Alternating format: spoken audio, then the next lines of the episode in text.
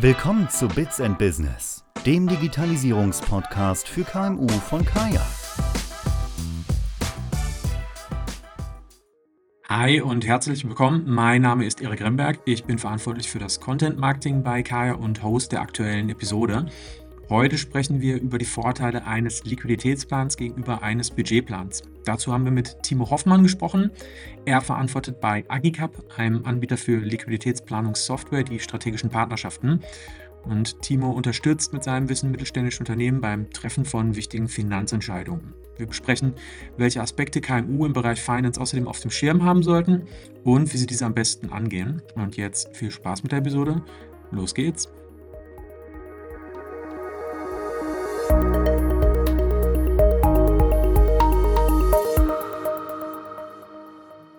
Hallo und herzlich willkommen. Unser heutiger Gast ist Timo Hoffmann und er verantwortet bei Akicap, einem Anbieter für Liquiditätsplanungssoftware, die strategischen Partnerschaften und unterstützt mit seinem Wissen mittelständische Unternehmen beim Treffen von wichtigen Finanzentscheidungen mithilfe von ja, einfachen und effizienten Liquiditätsplanungsmethoden ja, welche die Finanzabteilung da auf jeden Fall vorantreiben. Das ist meine Kurzzusammenfassung.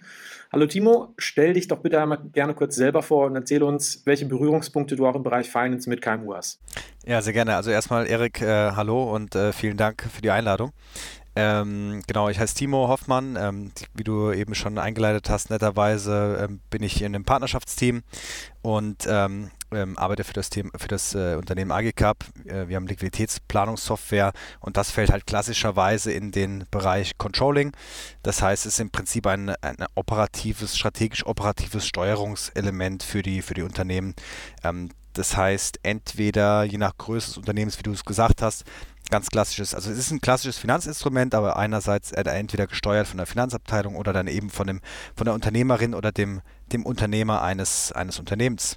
Und damit eben hat es eben natürlich auch eine strategisch-operative Komponente, weil, ja, da kommen wir sicherlich später dazu, aber es gibt den finanziellen Rahmen vor, in dem man sich als Unternehmen eben bewegen kann. Exakt, super. Danke für die Einleitung und die Zusammenfassung schon mal. Und ähm, direkt zum Einstieg, bevor wir tiefer jetzt reingehen, kannst du schon mal in drei, vier Sätzen Zusammenfassung äh, fassen, was ein Liquiditätsplan ist.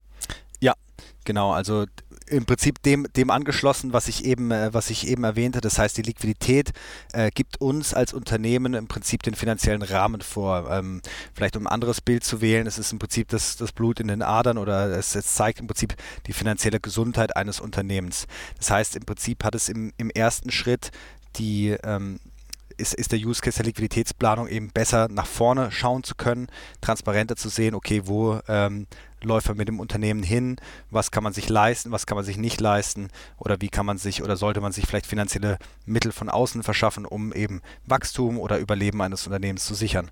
Das ist eigentlich so die generische ähm, der Mehrwert, den eine Liquiditätsplanung eigentlich hat und weshalb man sie, weshalb man sie durchführt. Mhm. Ähm, wir haben jetzt auf unseren Kanälen und ihr auch auf euren bereits schon über das Thema Liquiditätsplan versus Budgetplan gesprochen. Ähm, wie unterscheiden sich denn äh, die beiden Konzepte voneinander und äh, auch vertiefend nachgefragt, wie definiert sich denn außerdem Liquidität? Du hast es jetzt bereits äh, umrissen schon mal, ähm, aber auch äh, im Zusammenhang mit Accounting, wie unterscheidet sich Liquidität von, äh, von Accounting? Kannst du da was zu sagen? Mhm.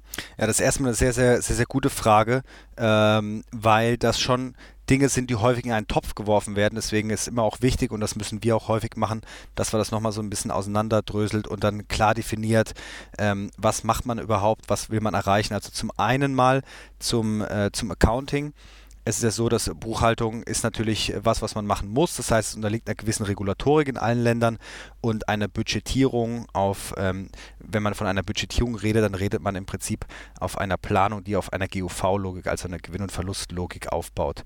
Ähm, das hat zum einen, zum einen natürlich regulatorische ähm, Notwendigkeiten Jetzt ist es aber so, wenn man im Prinzip strategisch, operativ, kurz- und mittelfristig sein Unternehmen plant, dann macht man das im KMU-Segment besser auf, auf Cash, auf Liquidität.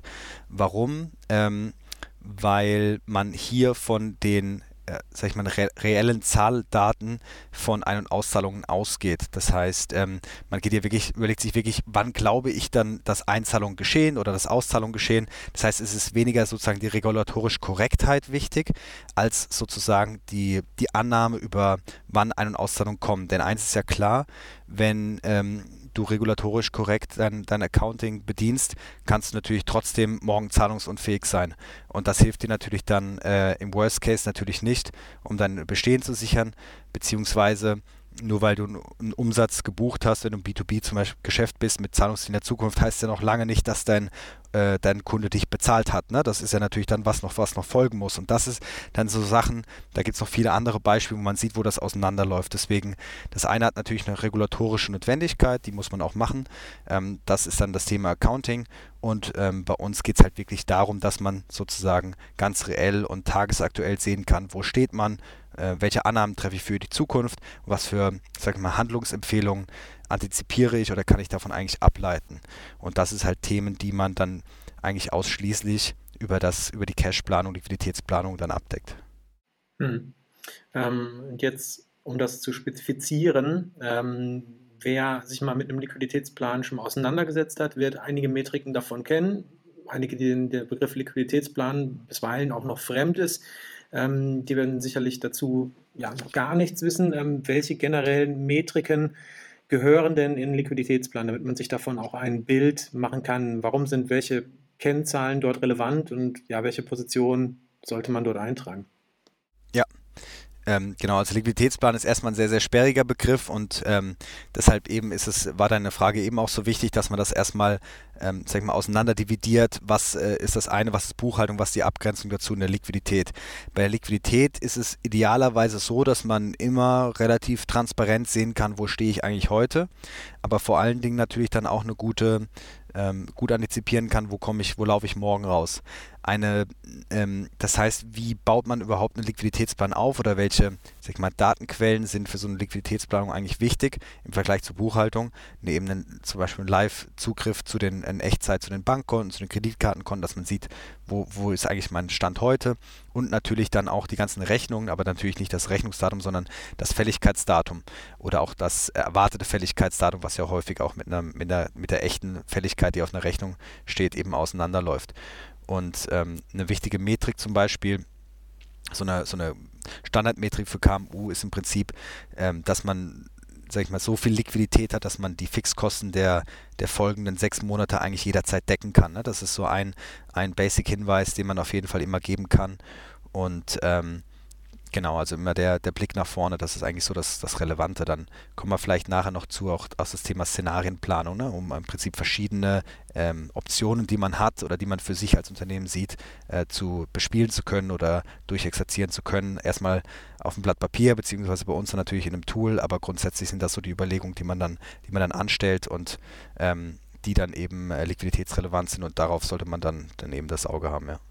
Mhm. Ähm, Stichwort entweder auf dem Blatt Papier oder in einem Tool. Das sind die Überleitungen zur nächsten Frage auch. Ähm, welche Schritte siehst du denn ähm, primär als relevant an, wenn es um die Aufsetzung eines Liquiditätsplans ähm, geht? Also welche Stakeholder äh, sind dort involviert und was sollte zuerst einmal gemacht werden? Mhm. Also ich, die meisten Unternehmen, also die meisten, die jetzt zuhören und, und ein Unternehmen leiten oder vielleicht auch in der Finanzabteilung arbeiten, ähm, meist fängt es ja irgendwie an, man startet ein Unternehmen und dann muss man erstmal schauen, hat man überhaupt ein Product Market Fit, das sind so die ersten Sachen, so Front Office Geschichten, passt das überhaupt, bin ich da, habe ich da überhaupt einen Hebel am Markt oder nicht? Ähm, und dann fängt man natürlich relativ zügig, äh, wenn es anfängt, wenn das Geschäft anfängt zu laufen, sich überlegt man sich natürlich, okay, was habe ich eigentlich auf dem Konto? Ähm, jetzt muss ich irgendwie ein Produkt weiterentwickeln, sei es ein digitales Produkt oder ein physisches Produkt. Ähm, wann kann ich mir was leisten? Und dann fängt man irgendwie an, irgendwann mal eine Excel oder ein Google Sheet aufzumachen und trägt dann so ein paar Sachen ein. Ne? Heute Kontostand, morgen muss ich irgendwie nochmal ein Gehalt zahlen und so weiter. Ähm, und äh, so fängt es eigentlich an. Und das heißt, das zeigt auch so ein bisschen die, die Bereiche, glaube ich, die, die bei der Liquiditätsplanung wichtig sind. Nämlich einmal, dass man das Thema äh, Iststände, also Konten, Bankkonten, Kreditkartenkonten im Griff hat. Ähm, dass man immer weiß, was man für Außenstände hat, sei es die, die Ausgangsrechnungen, die man an seine Kunden gestellt hat, aber natürlich auch Eingangsrechnungen von Freelancern, von Lieferanten im E-Commerce etc. oder produzierendes Gewerbe.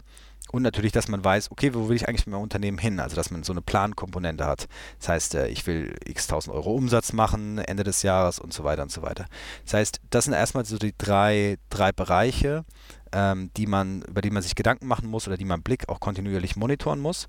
Und dann ist eben die Frage, ja, wie, wie mache ich das? Ne? Und äh, jedes Unternehmen, wie eben schon eingangs gesagt, fängt da irgendwo mit einer Excel an. Das heißt, Stakeholder sind dann wahrscheinlich erstmal der oder die Gründerin, ähm, später dann vielleicht mal jemanden aus dem Controlling, aus der Finanzabteilung oder ein CFO oder der zumindest für diese, die Person, die für diesen Bereich ähm, verantwortlich ist. Und je nachdem, wie groß das Unternehmen ist, klar, wie es dann immer ist, gibt es natürlich dedizierte, dedizierte äh, Manager, die sich dafür verantwortlich zeichnen.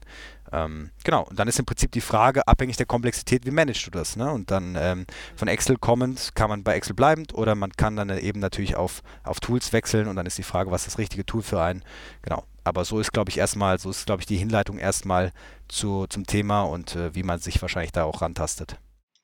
Hm, jetzt haben wir schon ähm, die ersten Schritte dazu besprochen, wie man an einen Liquiditätsplan rangeht. Ähm, wie schaut es denn aus? Ähm, in welcher Phase eines Unternehmens siehst du einen Liquiditätsplan als besonders relevant an? Also, correct me if I'm wrong, ähm, nicht jedes Unternehmen sagt vielleicht direkt zu Beginn, wenn sie sich gründen, wir brauchen als allererstes einen Liquiditätsplan. Manche machen es, wie auch immer. Ähm, aber was siehst du als die eminent wichtigste Phase wirklich ähm, für die Einführung eines Liquiditätsplans? Wann sollte man es machen? Ähm, wann gehört es da rein? Ja, ähm, also die Frage ist, ne, wie definiert man jetzt einen Liquiditätsplan? Ja? Braucht man jetzt ein, ähm, ein, ein, ein mehr, äh, also eine Excel-Tabellen, verschiedenste Excel-Tabellen, die miteinander interagieren und ein sehr, sehr ausgeklügeltes, smartes System von Anfang an?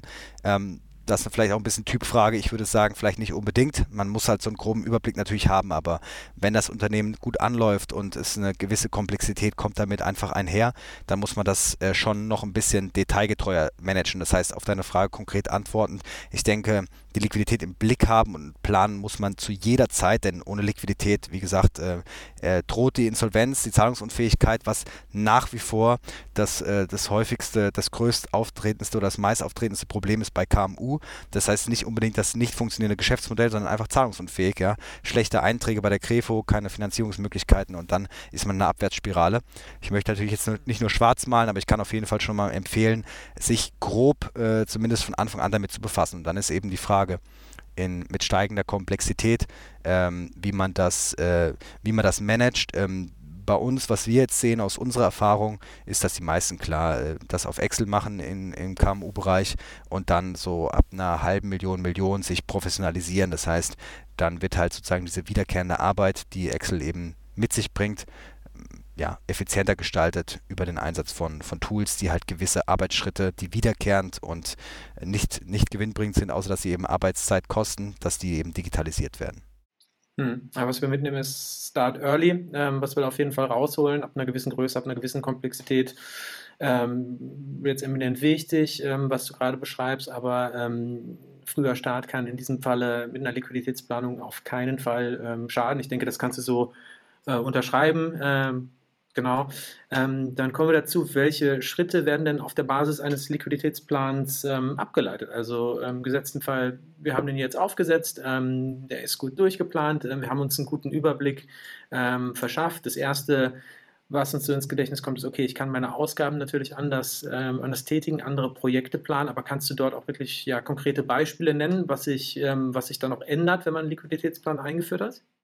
Ja, ähm, genau, ich mache mal ein paar ganz konkrete Praxisbeispiele, dass es ähm, auch nicht so theoretisch bleibt. Vielleicht ähm, vielleicht zwei Stück äh, von, von zwei Industrien. So der Klassiker ist einmal so ein, Händler, ja, also ein E-Commerce oder Commerce-Unternehmen.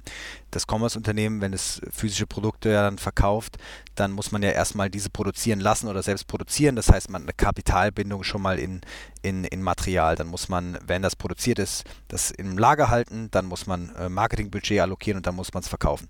Das heißt, auf, in diesem Prozess, der sich über Wochen und Monate zieht, hat man einfach, das Kapital ist gebunden und ähm, dann fängt man an abzuverkaufen. Und in diesem Prozess dann irgendwann will man natürlich dann wieder dann die neue Tranche bestellen an, an Produkten, die man dann wieder abverkauft und so weiter. Das heißt, in diesem Prozess muss man sich ja fragen, okay, was sind eigentlich meine Annahmen für die Zukunft? Wie viel werde ich verkaufen? Ähm, und was habe ich auf Lager, ähm, wie viel Liquidität habe ich zu einem gewissen Zeitpunkt in der Zukunft, um mein Lager wieder aufzufüllen. Das heißt, das ist ein ganz konkreter Anwendungsfall im Handel, ist eigentlich immer, ähm, was glaube ich, was der Markt, ähm, wie viel ich am Markt abverkaufen kann und habe ich bis dahin überhaupt genug Ware, beziehungsweise habe ich genug Geld, um genug Ware zu haben, um es abzuverkaufen. Also ähm, das ist so ein ganz konkreter Use Case, immer mit dem Blick nach vorne, um dann einfach liquiditätsoptimiert besser wachsen zu können. Ein anderer Anwendungsfall, zum Beispiel aus dem Agenturgeschäft, äh, ist klassischerweise oder Projektgeschäft. Es ist natürlich ähm, bei Projektgeschäft immer so, kommt ein Projekt, kommt es nicht, man hat einen gewissen Pitch. Das heißt, man muss im Prinzip in Annahmen rechnen. Was passiert eigentlich, wenn dieses Projekt kommt? Dann habe ich mehr an Einnahmen, brauche ich dann mehr Freelancer, die ich staffen muss, brauche ich neue Festangestellte oder ähm, ich pitche auf Projekte, was ist eigentlich, wenn die nicht kommen? Meine Fixkosten, die ich bis dahin habe, habe ich ja trotzdem. Das heißt, man muss im Prinzip auch Annahmen bauen, was wäre, wenn. Und das ist eben auch ein, sage ich mal, ein generisches Feature einer Liquiditätsplanung, dass man sich das, und ich denke, da wird mir jeder Unternehmer oder jede Unternehmerin zustimmen, sich Überlegungen macht über sein Geschäft. Oder ich bin ein Softwareunternehmen, will stark wachsen. Wie viele Mitarbeiter zu welcher Zeit? Ähm, wie schnell glaube ich, dass sie mir zu mehr Umsatz verhelfen können? Aber erstmal müssen die natürlich ongeboardet werden. Das heißt, auch da hat man zeitlichen Versatz. Das sind vielleicht so drei Beispiele, ich glaube, die man, ähm, ja, dies, ähm, es gibt natürlich noch einige mehr, aber das sind so drei Beispiele, die, glaube ich, häufig gerade für diese Industrien ähm, auftreten und diese, die Fragen muss man sich natürlich stellen ähm, und dann für sich auch Annahmen treffen und um die dann bestmöglich zu beantworten bzw. antizipieren zu können. Mhm. Ja, gerade auch für Agenturen natürlich ähm, spannend. Ne? Die, äh, das Pitch-Beispiel finde ich super, ähm, da natürlich da extrem viele Ressourcen auch drauf verwendet werden und man in einen Wettbewerb gegen andere tritt, den man in dieser Intensität nicht per se in jeder Branche ähm, hat, wo man einfach so, äh, so viel vorab investieren muss. Ähm, deswegen, ja, ähm, sehr interessantes Beispiel wirklich aus der Praxis. Ähm, wir kommen zu einem anderen Thema nochmal. Ihr berichtet auf euren Kanälen über die sogenannte Cash Burn Rate von ähm, Unternehmen und wie man mit dieser auch besser planen kann. Also für Leute, denen das jetzt kein Begriff ist, kannst du es kurz in zwei, drei Sätzen zusammenfassen und ähm, vor allen Dingen ist auch interessant, ihr gebt Tipps, ja, ähm, wie man agieren kann, äh, wenn man eine zu hohe Cash Burn Rate hat und in welche Richtung man gehen kann, um das zu beheben. Mhm. Also Cash Burn ähm, ist im, Wegen, im Wesentlichen wieder, wie, das, wie der Begriff, wenn man es übersetzt, auch schon sagt, im Prinzip, wie viel Geld ich verbrenne sozusagen. Und ähm, wenn man jetzt davon ausgeht, ich, ich denke mal, das ist, also das kommt im Wesentlichen von Venture Capital finanzierten Unternehmen, weil beim Venture Capital ist ja so, ich sammle erstmal Geld ein, das liegt dann auf dem Konto und dann überlege ich mir, was meine, was meine Wachstumsstrategie ist, wo ich landen will und ähm, wie viel Ressourcen ich dafür brauche. Ähm, wenn ich jetzt ein Softwareunternehmen bin, dann im Wesentlichen natürlich dann Gehälter, die natürlich dann auch irgendwann signifikant zu Buche schlagen. Das heißt, Cash Burn Rate, die sagt mir eigentlich aus, wie viele Monate, für wie viele Monate ich eigentlich noch ausreichend Liquidität habe. Ähm, genau, was man ähm, und das ist so ein bisschen, auch geht noch ein bisschen äh, in das, das Thema, diesen ersten Tipp, den ich anfangs äh, genannt hatte, das gilt erstmal für alle. Man sollte mindestens mal seine Fixkosten für sechs Monate gedeckt haben. Ähm, das ist eben ganz, ganz wichtig, weil wenn das eben nicht der Fall ist, es gibt immer Unvorhergesehenes und wenn man dann gar keinen Puffer hat, dann äh, kommt man, wie gesagt, äh, sehr schnell mal in so eine Abwärtsspirale. Ähm, und genau, das gilt es zu vermeiden. Das heißt, die Cash Burn Rate, die, die, die sagt genau das aus, wie viele Monate habe ich noch Liquidität. Ähm, und Beispiele, wie man im Prinzip seinen Cash Burn optimieren kann, ist äh, weniger Mitarbeiter einstellen, also weniger, erstmal weniger Ausgaben ne, oder die Ausgaben natürlich dann im Griff, im Griff haben, ähm, beziehungsweise dann natürlich auch liquiditätsoptimiert die Finanzabteilung aufzustellen. Ähm, da geht es ähm, das wird natürlich nicht unbedingt den Cash, äh, das kommt darauf an, jetzt an, wo man dran arbeitet, das wird nicht unbedingt die Cash-Burn vermindern, aber zumindest mal vielleicht die, die Umsätze regelmäßig eintreiben. Das heißt, äh, es gibt natürlich so einfache Tipps wie SEPA-Mandate einführen, statt auf die Zahlmoral der Kunden zu hoffen. Ähm, es gibt so Themen wie Kreditkarten, wo man im Prinzip ähm, lange Zahlungsziele hat, um im Prinzip seine Ausgaben zu strecken. Das heißt, ähm, statt ich habe heute eine Ausgabe und muss sie heute bezahlen, ich habe heute eine Ausgabe und muss sie in ein oder zwei Monaten bezahlen.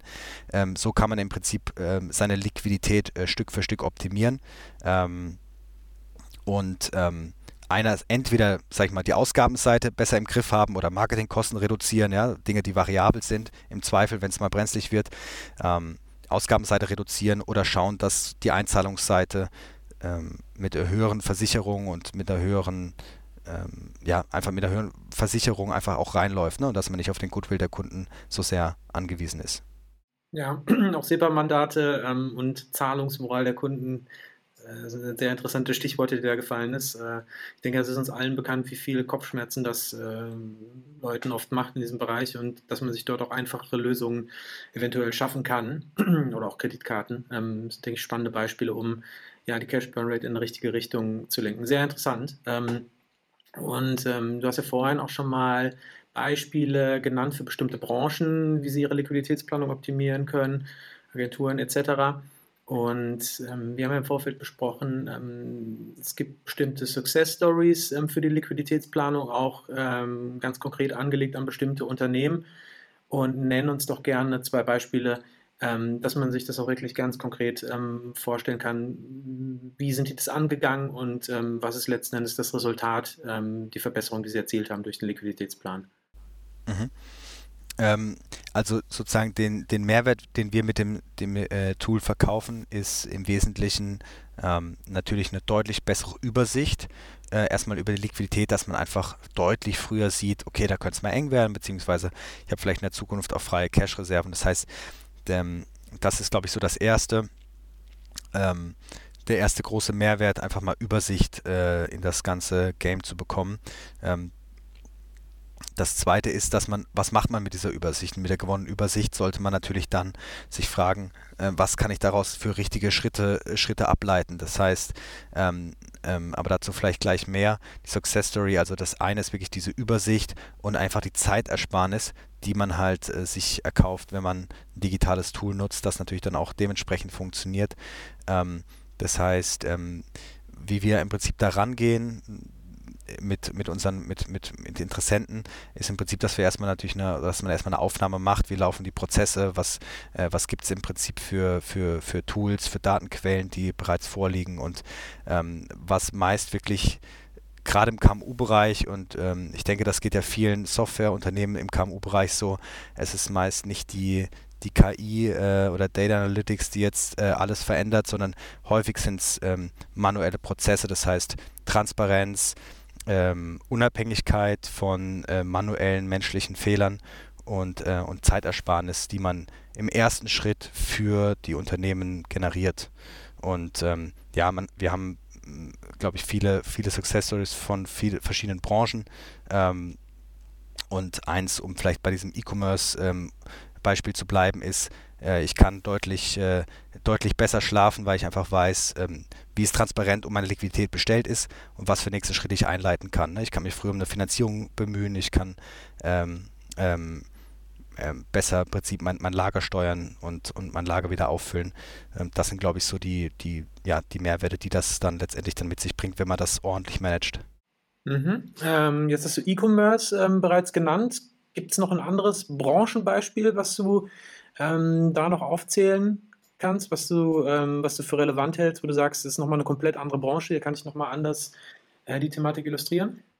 Ja, also ich glaube, ähm, es, gibt, es gibt sicherlich Success Stories aus, aus allerlei Branchen. Ähm, eine, die vielleicht, ähm, die vielleicht nicht so ganz so augenscheinlich ist, ist äh, die Immobilienbranche da ganz konkret muss man sich das so vorstellen, ähm, man hat die Projektentwickler, die große Projekte stemmen, die sehr, sehr, sehr kapitalintensiv auch sind, logischerweise, wo viel Fremdkapital auch eingesetzt wird, ähm, die sehr komplex sind, wenn man sich mal so ein großes Projekt, Immobilienprojekt vorstellt, viele Stakeholder, die involviert sind, ähm, viele Dienstleister und ähm, viel Materialien. Und ähm, das dann bei Projektgesellschaften, wenn man das multipliziert auf verschiedene Projekte, die parallel laufen, ist das einfach eine sehr, sehr, sehr, sehr hohe Komplexität, die auf Excel zu managen ist. Und das ist vielleicht noch so ein, ja, ein anderer Anwendungsfall oder eine andere Branche, die, ähm, ja, die sich eines digitalen Tools erfreuen kann, um dann einfach Prozesseffizienzen für sich zu heben. Mhm.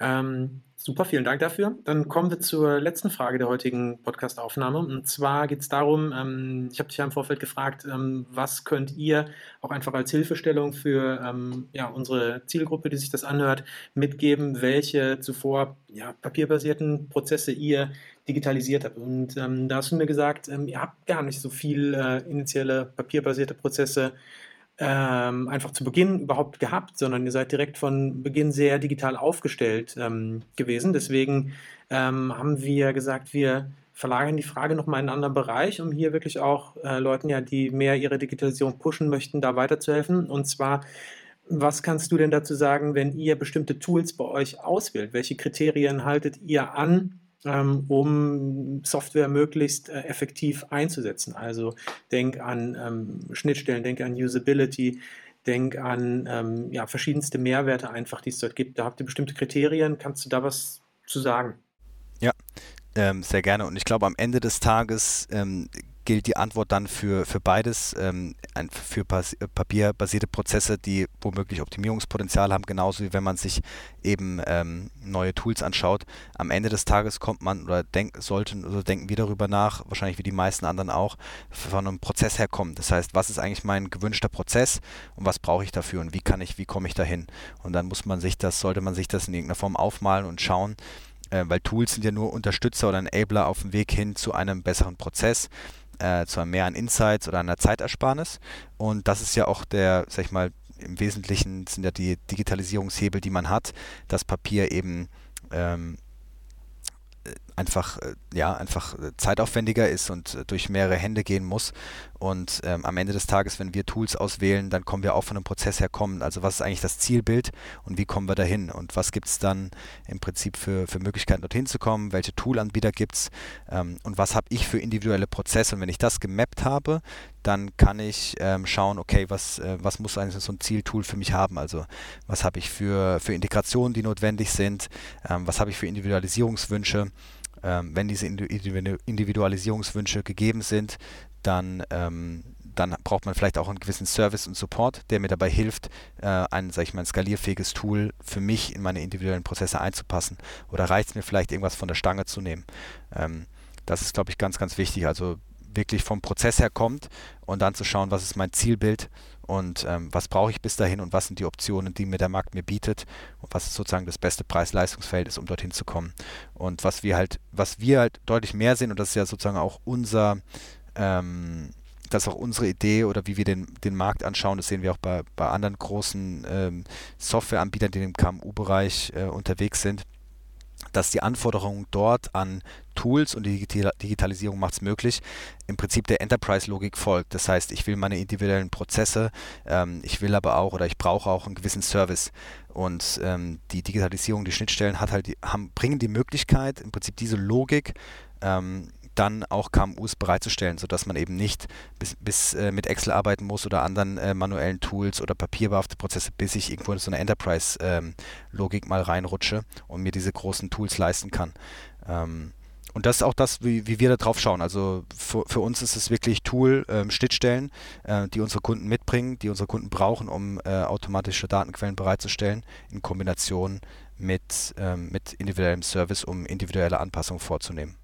Mhm. Ähm, da hast du gerade den Punkt Support angesprochen, ähm, auch ein extrem wichtiger Punkt, den erwähnen wir in unseren Ratgebern auf unseren Kanälen auch immer sehr oft. Also wenn, wenn du dir unsere Ratgeber zu CRM-Software anschaust oder zu speziellen Branchen, ähm, Software, Anbietern, ähm, dass dort wirklich äh, das Thema Datenmigration oder einfach auch das Setup oft unterstützt, unterschätzt wird, gerade im Mittelstand. Ne? Also wenn du ein großes Unternehmen bist, dann hast du dann Ressourcen, um das umsetzen zu können, dann hast du Spezialisten, dann hast du Experten, aber wenn du ein KMU bist, wenn du im Mittelstand ähm, bist, ja, dann hast du vielleicht nicht überall deinen Entwickler sitzen, ähm, der dir das umsetzen kann. Deswegen ist der Support auch eminent natürlich ähm, wichtig. Was wir sonst auch noch für relevant halten bei Tools generell, gerade jetzt seit ja, knapp zwei Jahren in Remote-Work-Zeiten, ist Ortszugriff auf alles. Ne? Also das äh, unterstützt nochmal so die Digitalisierung von zuvor papierbasierten Prozessen, ne, was du über, über uns über Kaya möglich machen kannst, dass deine Briefpost digitalisiert wird,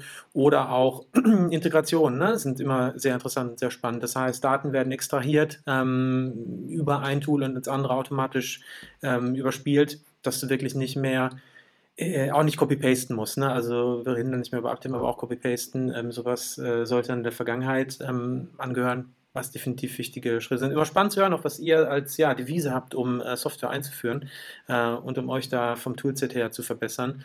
Ja, und äh, das unterstreicht dann auch einfach eure digitale Kompetenz in diesem Bereich nochmal. Also neben dem, was ihr natürlich anbietet, ähm, neben Tool für Liquiditätsplanung, auch wie ihr selber dort ähm, agiert. Genau, das war's ähm, für das heutige Interview. Das waren alle Fragen. Ähm, ich bedanke mich ganz herzlich bei dir.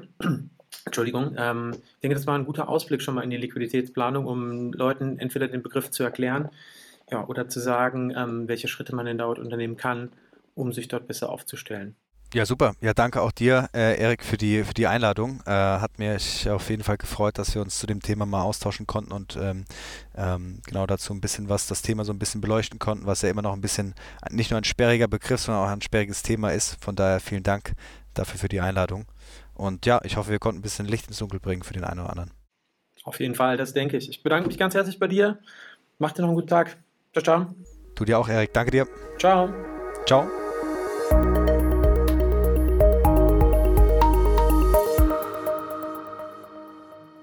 Hat Ihnen diese Folge von Bits in Business gefallen? Dann folgen Sie jetzt unserem Podcast und bleiben Sie auf dem Laufenden.